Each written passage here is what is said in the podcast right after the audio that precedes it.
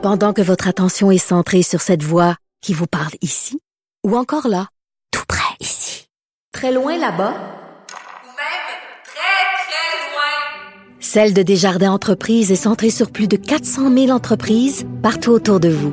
Depuis plus de 120 ans, nos équipes dédiées accompagnent les entrepreneurs d'ici à chaque étape pour qu'ils puissent rester centrés sur ce qui compte, la croissance de leur entreprise.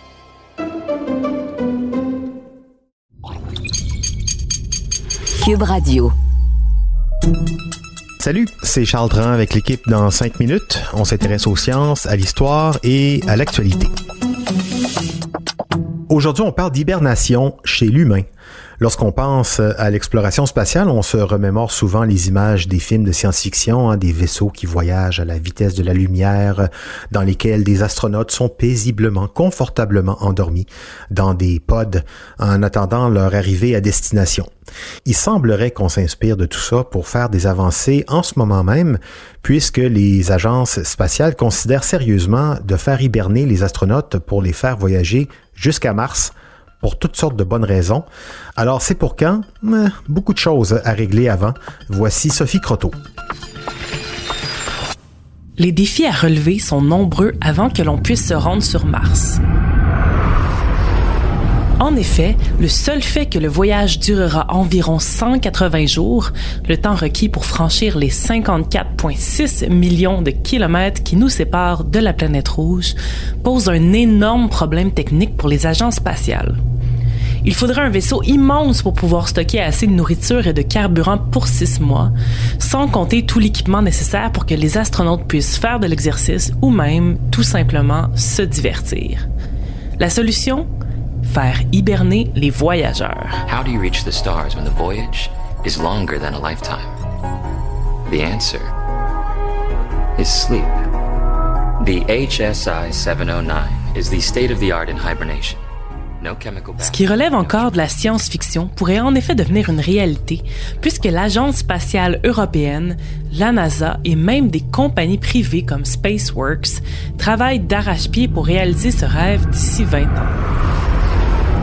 Le plan est simple. Baisser la température du corps autour de 32 degrés Celsius, par exemple en injectant du nitrogène par le nez et un cocktail de médicaments dans les veines, afin de plonger les voyageurs dans un état de torpeur plus près du coma que de la cryogénisation. Cette hypothermie profonde ralentirait leur métabolisme de 75% et réduirait leurs besoins vitaux à seulement de l'oxygène et leurs déchets à seulement du dioxyde de carbone. On leur injecterait probablement un cocktail de vitamines de temps en temps et une intelligence artificielle armée d'un bras robotique s'occuperait de monitorer leurs signes vitaux et même de stimuler leurs muscles à l'aide de petits chocs électriques.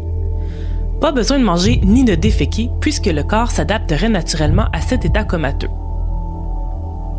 Du moins, c'est ce qu'on espère.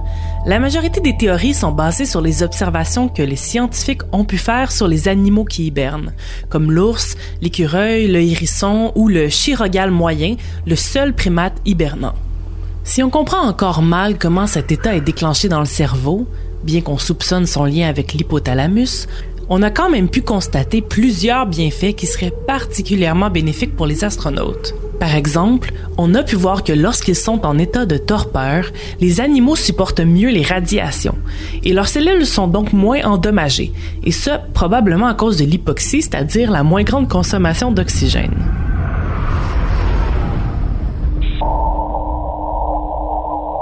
Comme les radiations abondent dans l'espace et qu'elles sont déjà une menace quotidienne pour les astronautes qui habitent la station spatiale, une meilleure résistance du corps serait un effet secondaire incroyable. On observe aussi que les animaux en hibernation souffrent moins d'atrophie musculaire et de perte de masse osseuse que quelqu'un qui serait par exemple alité pendant plusieurs semaines. En effet, leur microbiome s'adapte, produisant plus de mucus pour protéger les poumons, moins de globules blancs et recyclant même le nitrogène de l'urine pour fortifier les os et les muscles. Une autre bonne nouvelle pour les astronautes qui doivent continuellement faire de l'exercice dans l'espace pour contrer les effets de la microgravité sur leur corps. Mais du côté humain, les observations restent limitées. On rapporte des cas d'enfants qui auraient survécu à des chutes dans des lacs glacés. Il aurait été apparemment pratique courante pour des paysans russes vivant à l'extrême nord de pratiquer le lotka, un sommeil profond se rapprochant de l'hibernation, pour survivre à la rigueur et à la famine de l'hiver. La médecine expérimente quant à elle avec des états d'hypothermie forcés depuis les années 60 et on sait que les organes et le cerveau supportent bien le froid pour de courtes périodes puisqu'on l'utilise pour des chirurgies chez des bébés ou dans des cas d'hémorragie ou d'épilepsie sévère. Mais c'est encore trop peu. Les réelles conséquences à long terme sont encore nébuleuses et il y a encore bien du travail à faire avant de confortablement s'endormir et s'envoler vers Mars. Oui, et la prochaine étape semble être de faire des expériences d'hibernation sur des animaux qui normalement n'hibernent pas, comme le cochon, avant qu'on puisse le faire sur des humains. Mais évidemment, tout ça vient avec son lot de soucis éthiques. Plusieurs personnes s'étaient déjà portées volontaires pour faire le voyage sur Mars. On verra s'ils sont aussi nombreux à vouloir euh, expérimenter l'hibernation terrestre en vue d'un éventuel voyage. Merci Sophie Croteau, c'était en cinq minutes.